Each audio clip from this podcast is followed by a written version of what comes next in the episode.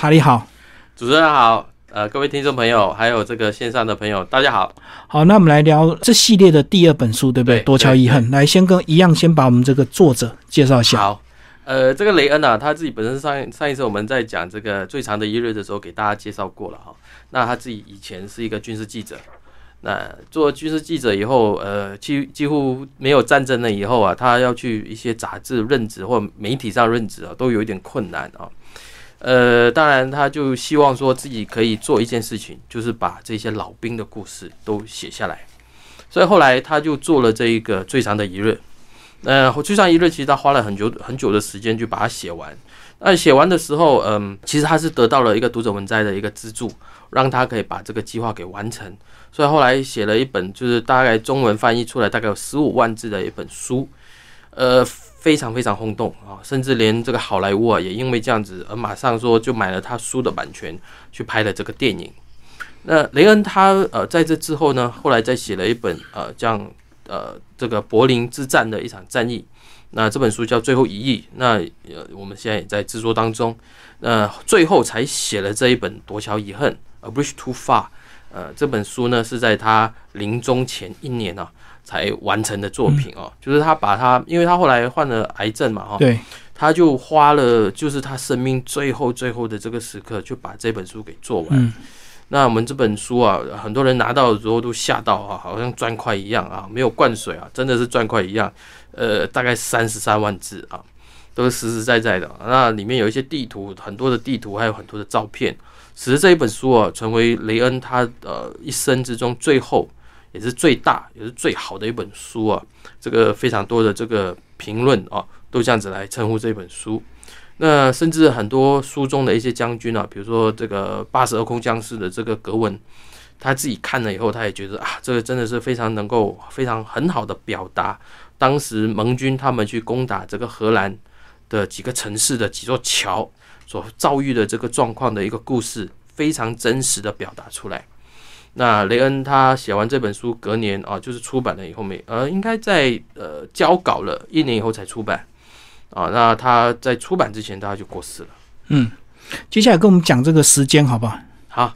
呃，这个市场花园作战英文是叫做 Operation Market Garden，它是把两个行动，呃，市场就是这个空降军啊或空降部队，花园呢就是这个地面的这个装甲部队。嗯，那事件是发生在一九四四年的九月十七号，也就是诺曼底登陆之后的三个多月。当时一九四四年六月六号，诺曼底登陆对，以后呢，德军他们在这个呃法国的防线呢，整个很快的做一整个崩溃了。那它崩溃了以后，一直往后面撤，就是战线已经不能够保持很完整的这个状状况底下，盟军也不断的往这个他们内陆深入进去。那一部分的是直接就是退到德国那边去了，一部分是经由荷兰这个管道。啊，要退到他们的呃德国北部这边。那在这个过程里面，呃，许多来自于这个比利时、来自这个呃荷兰的这个地下部队啊，这个所谓的反抗军的哈，地下组织的反抗军，嗯他们这些情报人员一直不断的往伦敦送这个情报，说德军啊溃不成军了，那现在要攻击他们是最好的时机了，等等哈。那盟总这边其实他们一直也收到这样子的消息。也每一次他们都在规划下一次的作战要怎么做。当时其实所有盟军或者联军的这个部队几乎都已经在这个欧洲大陆上面，在各个战线上面作战了。唯一啊闲闲没事做的就是好几个美国跟英国的这个空降部队。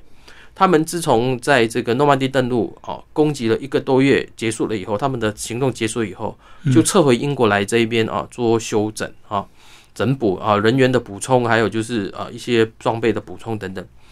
准备着在下一次的作战再把他们派上场。所以他们在英国后来就等啊，或者说他们在呃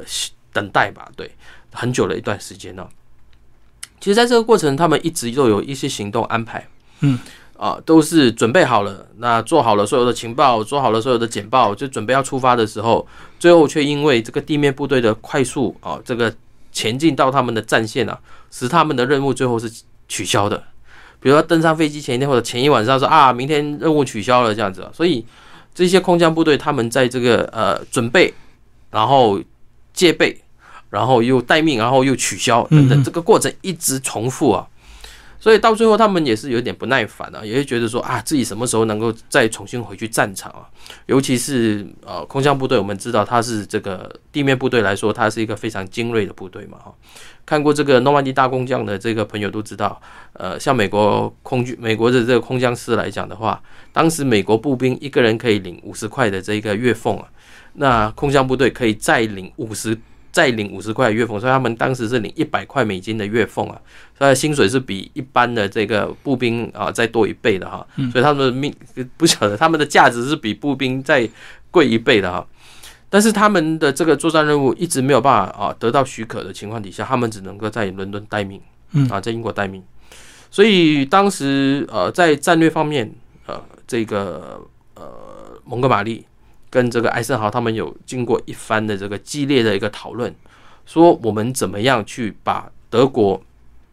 哦可以阻击在这个呃他们的雷呃这个莱茵河之前，使得他们可以打开这个通往莱茵河的这个道路。那因为我们知道莱茵河是德国这个西部这边最主要的一个河流嘛哈，那它流经的范围很久很长。然后它河宽又很很很宽啊，而且呢又很急，所以他们一定要想办法怎么去跨过这一边。所以当时一个想法就是说，经由比利时跟荷兰这一边呢打过去，最后呢在呃德国的这个西边这边屯屯兵呢，然后就攻进去了。这是当时的一个想法，很多人都觉得说，呃，二战可以在一九四四年的十月，也就是说圣诞节之前可以结束。当时都非常非常乐观哦。那之所以会这样子，他们觉得说，因为以目前当下德国他这个部队的退却的这个速度来看的话，也没有人可以领导了哈。啊，他们也觉得说，希特勒也已经放弃了啊，所以他们觉得是可成的。也在这个背景底下，才有了这个市场花园作战的这个想法，就是想要乘胜追击，就对。对，没有错。其实真的空降下去，发现结果不如预期，对不对？对。那其实一开始的时候，呃，蒙哥马利就拿拿到了这个主导权艾森豪就全部交给蒙哥马利去去做这个步兵兵力的运用啊。蒙哥马利他提出很多要求了，比如说他说啊，那我去做这个作战的时候，我的后勤，我所有的资源，你全部都要给我。他所谓的全部都要给我，就是现在在战线上面的，比如说巴顿，他的虽然他的部队呃的这这个前进的速度也是很快。那他一声令下，他说不准再给他了，把他该给他的资源全部都分给我，所以当时也引起这个巴顿的非常不满了哈。那因为这一次的作战，呃，老实说，他都抱持说说，哎，可能可以成哦，哦，有这种心态，所以就把所有的资源投入给他了，包括运输机，包括战斗机，哦，地面部队，哦，所有的装甲部队，那当然最重要是油料，哦，所有的补给全部都给他了，所以当时蒙哥马利就一副是。那就是我了啦，老子这一次一定可以干一票大的哈，就把德军给击败这样子。呃，一开始的时候，他们呢选定了好几座桥，好好几个城市。呃，从呃一零一师负责的这个恩豪芬，或者我们说埃埃洪芬，然后就是这个呃八十二师负责的这个呃奈美根啊，一直到英国第一空降师所负责的这个安恒等等。好几个城市的桥梁都要在同一时间里面夺取下来，然后呢，呃，不要让这个德军把它给炸毁嘛，哈。然后一个英军的这个这个装甲部队就可以沿着这些桥梁，这个这个高速公路一直往北走，一直去到这个安恒的这个大桥为止。这个计划做做起来的时候，看起来只要大家就哇，真的是可能做得到哦，没有问题啊。但是很快的，他们在第一座桥就就在这个一零一师所负责的范围内就有一座桥被炸掉了。那炸掉了以后，他们需要花两天时间，再把它再再把它建一条便桥，对，盖一条便桥再让它过去。那后来在过去以后，在奈美根又发生了这个德军啊，虽然他们有这炸桥，但是他们德军他们据守在这个地方，所以他们一直过不去。最后这个八十二空降师，他们只能用一个木木舟啊，就是用木头跟帆布。做好的简易的小艇啊，小小帆船啊，用划船的过去对岸，然后去把这个德军的据点给打下来，然后同时啊，英军的这个装甲部队也冲过桥去。那阴错阳差的就是当时那个要把桥给炸掉那个引线，不懂发生什么事情，结果那个那个桥就炸不起来了哈。所以德军当时就想说啊，完了，这边距离那个呃呃安恒呢，就是最后的一条大桥，距离没有多远呢，也才十几公里而已啊。所以他们说，德军那时候已经有一种说啊，完蛋了，我们一定要极力把他们挡在这个安恒桥之前了。那英军的装甲部队，它是降落在这个安桥安恒桥的北边，但是呃，这个地面部队要从安衡桥的南边打过来，当时的德军就夹在中间，还有也夹在这个呃安这个安恒的英军的北边，所以你要说就看谁的强呃部队的力量比较大，就是谁夹谁嘛哈。那假如那个力量比较小的，当然就被人家夹嘛哈。那英军当时他们一个师已经过去了，但是他们当时因为分散，一部分的人是降落在呃，他们呃降落的离开那个安衡桥比较远，要利用行走的方式去到那个桥梁那边把它守下来。当这个呃一第一空降师第二营的这个这个营长啊带着部队去到那边的时候，已经天黑了，然后到那边也发生了激战。还有一个问题，英国当时英军有一个很大的毛毛病，或者说很大的麻烦，无线电当时不能用。嗯哼，所以桥头的部队有没有到桥头，那个师部根本就不知道，大家只能用猜的。那师部他放他在哪里？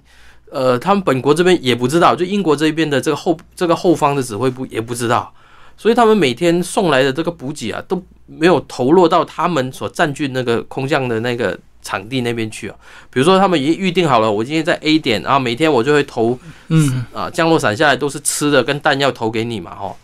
啊，结果那个地方他们没有占领，而且是被德军占领，所以他们的这些吃的跟弹药全部都投到德军的手上去，送给德军，送给德军了。那德军其实他当时因为一直战败嘛，他很多的资源根本就是缺乏的，结果他是用英军的吃英军的口粮，然后用英军的子弹跟跟枪支来打英军啊。所以当时英军真的很惨啊，他只能啊且战且走啊，甚甚至后来他们的这个战线就一直一直缩小，一直缩小，一直缩小，甚至是他们这个安恒桥的这个守军呢，就完全就就投降了啊。等到第一空降师他们发现说啊，我的这个目标已经达不成的时候，那怎么办呢？是不是我们要撤退了？那因为他们已经困在这个呃安藤桥的北边嘛哈，那他要过来的话，他还要渡河啊。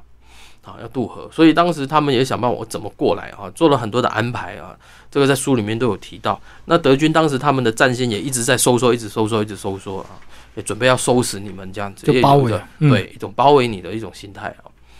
当然，呃，最后第一空降师他们是逃出来了，啊，他们的师长厄克特他当他后来他就讲说，我带了一万多人进去，我带出来的人不到三千。其实作为一个师长啊，他心里面是很痛的。嗯，当然这三这这这这个去掉的这个数字，不见得都死掉了，很多是被俘虏的哈。那你想说，我整个部队就没有了啊？我这个部队就要重新这个番号要重新再建立，我再招人进来。其实那个过程是很痛苦的哈，尤其是呃作为一个指挥官啊，他又是第一次指指挥部队去做这个空降作战，所以他当时是非常非常不能接受啊。那我们再讲一个，就是在这个过程里面呢，其实有一个很有趣的一个状况，就是很多人，比如说前几年我们说叙利亚的这一个呃，他们也发生内战嘛，他们的老百姓不是有都戴起了白白色的头盔，然后去救那些呃受到战火牵连的自己的同胞嘛哈，所以就后来还说呃要提名他们得这个和呃那个诺贝尔和平奖啊。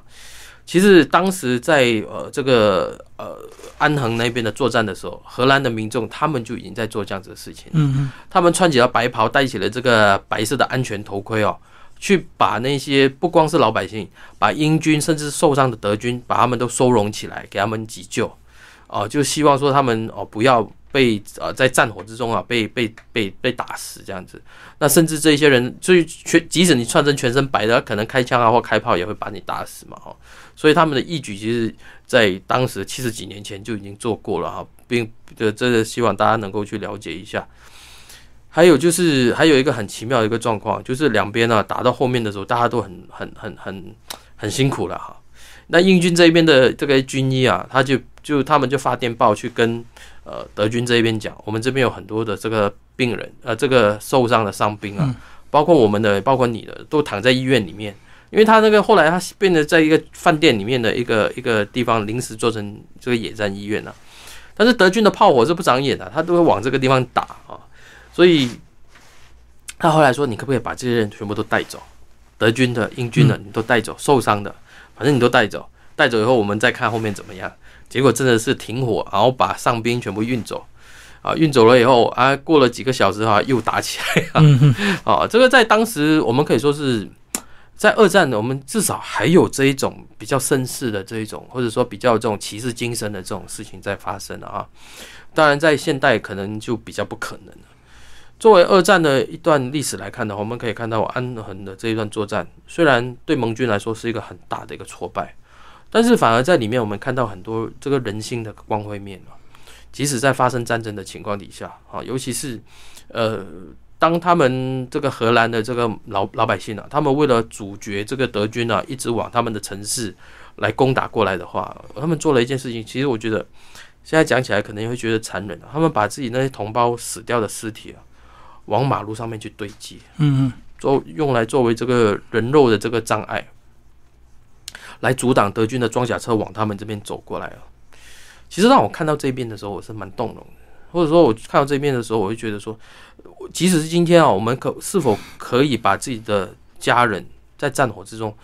你愿意把他的尸体拿出来放在街上去？你当然会不忍心了。但是当时他们所看到的是说，我要保护我的家园。嗯，即使是我这个家人到最后，因为可能这样子的话，你到最后你也真的是找不到一个全尸来给他下葬。对。他可能只是在你一个一个一个衣冠冢那边把它收起来而已啊，有这种状况。所以当时荷兰人他们真的为了光复自己的家园，他们做了非常非常多这一方面的牺牲。虽然我们今天看到都会觉得说啊，非常感动，也很感慨。嗯，那后来是怎么样决定要撤退？呃，后来就是觉得说已经打不下去了。一来是这个空降部队他们呃损伤太大，对，损伤太大，没有弹也没有粮。那后来这个装甲部队也一直没有办法突破德军的这个防线，而且他们也一直呃受到这个德军的这个装甲部队的牵制。主要是第一个是他们一开始的情报啊不准，呃虽然当时有人说哎有装甲部队，德军的装甲部队在这一边哦，你们是不是是不是要要做一点应应哈？但是蒙哥马利亚觉得啊没差啊没事啊可以的啦这样子哈，类似这样子的讲法，还是照常进行他们的作战。嗯，那。第一个，他又没有说听取这个荷兰当地的这个地下这个反抗部队的这个资料，他们也没有去听取这个荷兰流亡政府当时派驻在伦敦的这个人员、政府人员跟军人的这个意见，所以他们蒙 蒙哥马利可以说他是一意孤行啊，啊，所以造成很多不必要的牺牲。那等到这个牺牲已经没有办法再承受的时候，最后他们觉得说，我这个战线只好就打到这一边为止。我不能再往前，你说安恒这边就不打了，嗯，然后把防线就停在这一边了，呃，那也因为这样子，那怎么办？我就要把我前面的人已经过去的人就把它运回来，所以他们就趁这一次，呃，真的是雨夜啊，就是都下雨的情况底下，啊，坐滑滑小艇了，又坐坐坐渡船的方式回到这边来，啊，那后来他们就谈着说啊，那是一条对我们来说是太遥远的一条桥了哈。那后来，因为这这这本书啊拍成电影以后，他呃沿用了这个书这个电影的名字嘛，《A Bridge Too Far》啊。那当然，当时台湾的这个片商啊，他们很有很有一个 想法，就把它叫夺桥遗恨的啊啊，就是最后一条桥没有得到，所以。后来这个书名也就跟这个电影就一直走下来了。从以前二十几年前在出版的时候就已经用这个名字，所以我们到辽源这边，我们还是沿用这个书。嗯，最后当时的这个联军到底这个多大的一个伤亡？呃，这个数字当然是上万的哈。呃，也是他们在一次的这个呃登陆作战，或者说这一次的这个主要发动的这个攻势作战底下。呃的一个数字，的的上万的一个伤亡，而且还没有达到他们的目标的一个结果，所以后来就马上改变了他们这个方向了，就是不再从这边打到这个呃德国里面去了哈。呃，当然对德国来说，他们就换得了一个喘息的机会了啊，至少他还还有再残喘的半年的时间呢。嗯，好，今天非常谢谢查理为大家介绍这本书《夺桥遗恨》，然后燎原出版，谢谢，谢谢主持人。